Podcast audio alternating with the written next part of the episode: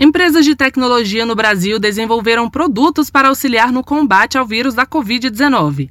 A empresa Estrusa Pac desenvolveu e doou uma película antiviral capaz de eliminar o SARS-CoV para aplicação na frota de transporte público de Guarulhos, em São Paulo.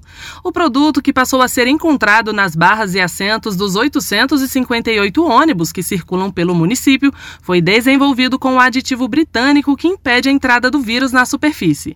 A companhia doou cerca de 100 mil reais em película e a gerente comercial da Estrusa Pac, Gisele Barbim, disse que a empresa viu a necessidade de ajudar a população que utiliza o transporte público da região. O número de contaminação, né, aqui em São Paulo principalmente, é muito grande.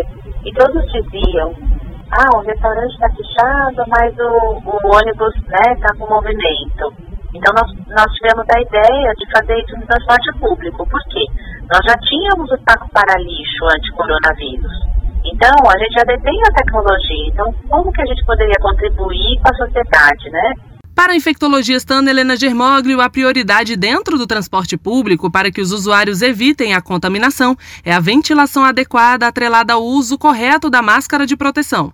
De nada vai adiantar promover uma desinfecção de uma superfície ou utilizar alguma tecnologia ultramoderna para a superfície se, se eu não tiver alguma medida para garantir uma boa ventilação do local ou para exigir o uso de máscaras apropriadas. Então, novamente, a gente fala que são decisões que podem dar uma falsa sensação de segurança. A empresa Nanox desenvolveu o composto químico denominado micropartícula de prata, que pode ser incorporado a roupas e máscaras de proteção, e o plástico polietileno, que pode ser usado em dutos de ares condicionados de carros e ônibus. Os dois possuem 99,9% de eficácia e capacidade de eliminar o vírus entre 2 e 5 minutos. Reportagem Laísa Lopes.